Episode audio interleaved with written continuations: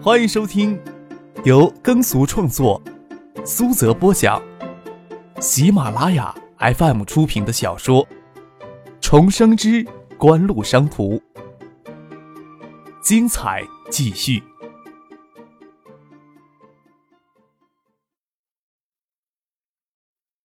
第一百九十四集。张克笑了笑，没必要相互吹捧。陶静这时候将江涛推到灵业系统里的漩涡里，要么江涛能力出众，要么陶静很不待见江涛，才把他往火坑里推。答案显然是前者。他说道：“星光纸业的前身，想必江厅长也清楚。即使在小江中上游大面积的营林，对各方面也都是一件有利的事情。徐省长也不方便直接站出来支持的，所以海业公司这次才会完全撤出星光纸业。”张可将锦湖、爱达电子、星光纸业与海业之间公司的关系介绍给江涛听，免得日后合作时江涛有什么顾虑，破坏既有的工作步骤。这些事情会向省纪检部门说明情况，自然没有必要瞒着江涛了。到了省政府才二十多分钟的车程，不过对江涛来说，这短短二十多分钟的车路里知道的事情却让他瞠目结舌。到九八年才会启用新的省政府办公大楼，九六年的东海省政府办公大楼还是五十年代建立起的会堂式建筑，过道里光线昏暗，有着年深日久的陈腐气味。张克走过无数的政府部门，似乎都有这种感觉，即使在新建的机关大楼里，也摆脱不出这种感觉。这大概是国内官场给人特有的感觉吧。省政府秘书长陆文夫也不喜欢这里的气味。感觉时间久了，人都会发霉。他喜欢将办公室的门留一道缝，这样能看见有没有人进出徐学平的办公室。跟所有的领导干部一样，徐学平也更信任他从省政法委带过来的秘书李义江，与陆文夫始终隔着一层。这一点对陆文夫最致命了。他在省直机关慢慢爬到省政府秘书长的位置上，只在升副秘书长之前，在新吴市挂了两年的职。他在省直机关差不多是到头了，上不能上，下也不能下，最理想的出路就是出去做下一任的市委书记。他跟陶庆书记并不熟悉，徐学平不帮他说话，等下一任省长，他就错过下去的时机了，说不定过几年会被踢到省政协、人大去了。陆文福看到李一江从徐学平的办公室走出去，又领几个人走进去，从门缝里没有看清楚是谁，他推门出去。看见一处的朱小军在过道里张望，三星与香雪海合资一事儿，最初就是给这个朱小军在省经贸委捅出来的。徐学平后来做了批示，打回去重新谈判，合资谈判重启了四个月，还没有谈出新的结果呀。朱小军是李一江说进省经贸委办公厅的。陆文夫起初以为朱小军与徐学平有什么关系，后来才发现徐学平并不认识他，只是李一江对他有些照顾。也仅此而已。上回张克到省政府办公大楼来，朱小军恰巧也请到外面去办事，没机会凑巧赶上张克与徐学平会面的机会。刚刚看到李一江领着几个人进徐学平的办公室，张克也在里面，新任的林业厅厅长江涛也在里面。另外一个中年人看相貌与张克很像，想着莫不是张克的长辈。张克的背景神秘的很。朱小军、令小燕他们都在猜测他的家庭背景，只是他们接触的层次还很低。张可不跟他们明说，他们哪里能猜到呀？朱小军便想着时不时在过道里转一转，想着等李一江跟张可他们出徐月平的办公室，装作凑巧碰上。没想到在过道里晃悠的样子给陆文夫看在眼里，心里一虚，低头想躲回办公室里去。陆文夫招手唤住他，说道：“哎，小朱。”我这儿有份文件，你帮我去给法制办。省政府办公室也挂着省法制办的牌子，法制办的几个处室就在过道的那头。难怪陆文夫不责备他，还开口唤他做事儿。朱小军神情一震，跟着进了陆文夫的办公室。看到李处长领着谁进徐省长的办公室了？你？陆文夫将文件递给朱小军，看似无意的问了一句。朱小军心里一惊，不管是哪个机关。最讨厌的是下面人私下里窥探、揣测领导的事情，让陆文夫看似无意的一句，朱小军手心都吓出了汗。还以为他往徐学平办公室方向张望的样子，都让陆文夫看了去了。他连忙解释：“与李处长还有林业厅的江厅长，进徐院长办公室里人有一个是我认识的，我还以为看错呢。我来过道看看，他们都已经进去了。”哦，陆文夫轻轻应了一声，又问了一句：“也是林业厅的干部？”“哎，不是，不是，是一个朋友，他年纪轻着呢，还在读书呢。”“哦，你说是张克吧？你认识张克？”上回张克陪徐学平乘直升飞机视察小江中上游的天儿林现状，陆文夫心里一直很奇怪。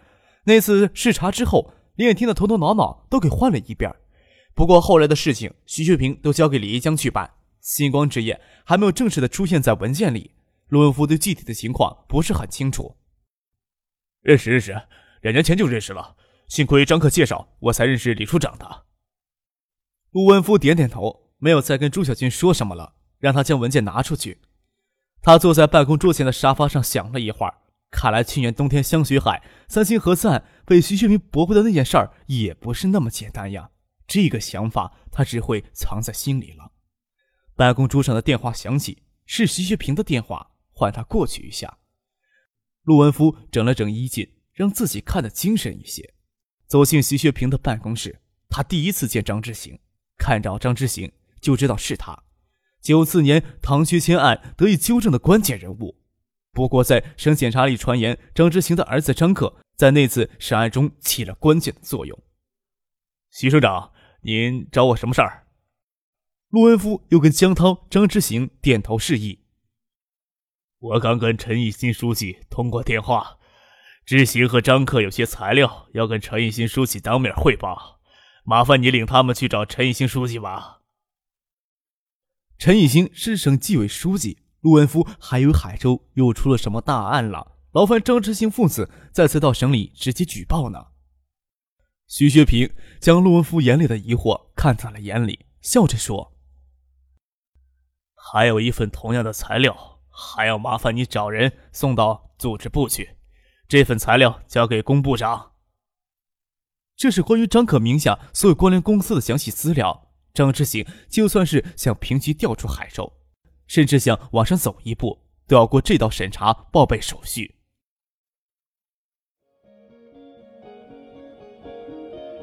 您正在收听的是由喜马拉雅 FM 出品的《重生之官路商途》。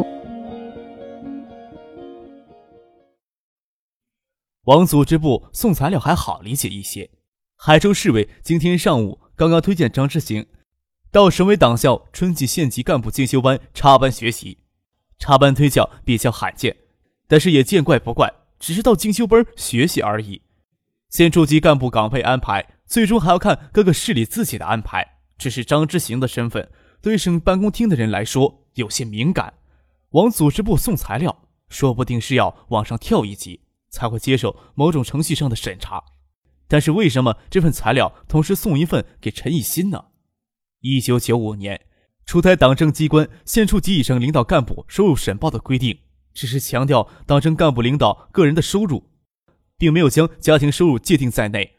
但是像张之行、张克这样的情况，是属于领导干部个人相关的重大事项。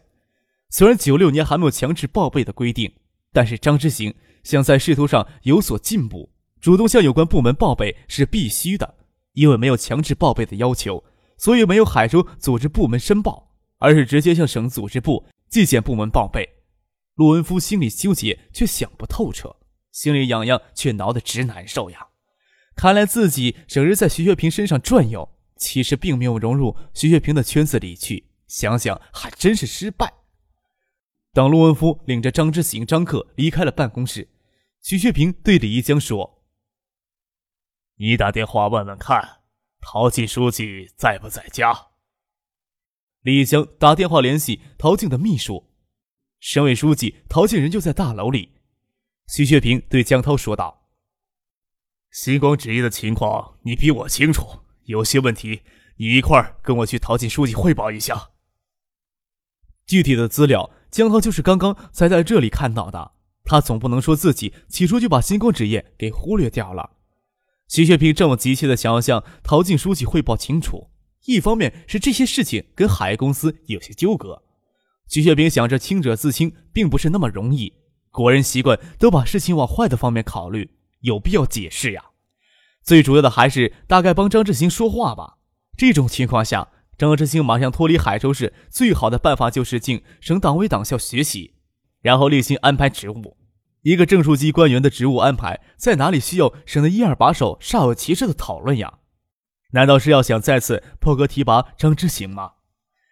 张志兴参加完进修班，也算正处级的位子干满两年了，离正式提拔的年限还差那么一点儿破格提拔也不是多大的事情。现在省部级官员差不多有一半人的以上有破格提拔的经历，享受两次、三次破格待遇的人也大有人在。海州控股颇有声色。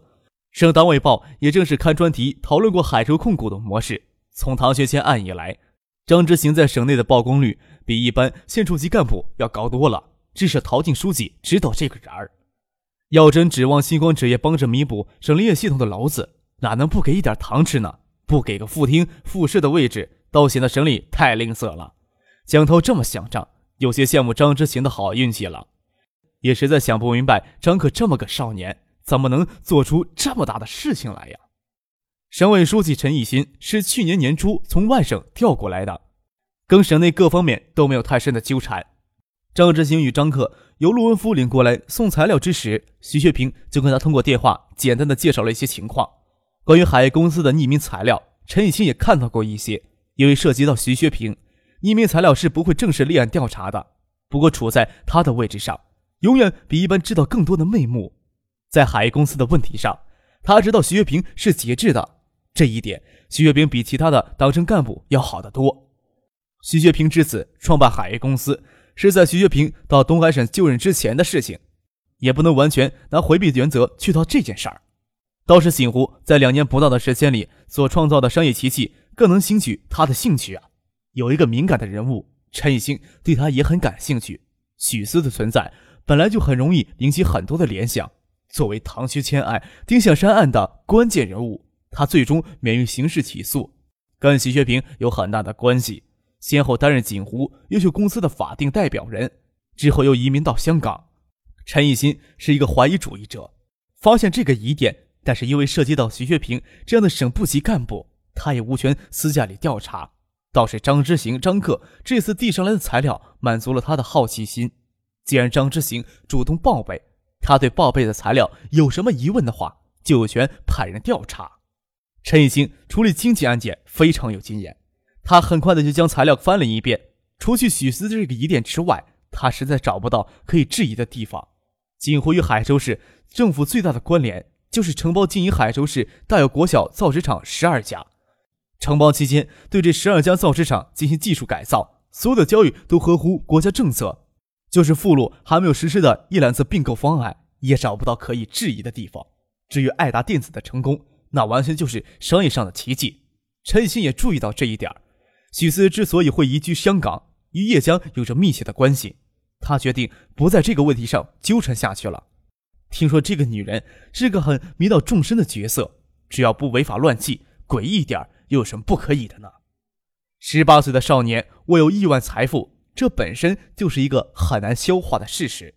陈一兴翻了翻材料，说道：“材料啊，准备的很齐全，看来也没有纪检部门什么事情可做，这边算报备过了。”张克说道：“这份材料我们没有向海州市申报，而是直接报到省里来报备，只是不想公司的财务情况给太多人知道了，所以也希望省纪检部门核查时也能绕过海州市，又不是立案调查。”当然不需要大动干戈了，只要核实材料里的一些文件真实性就可以了。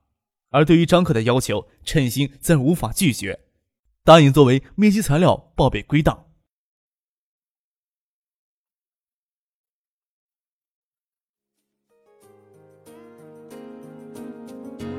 听众朋友，本集播讲完毕，感谢您的收听。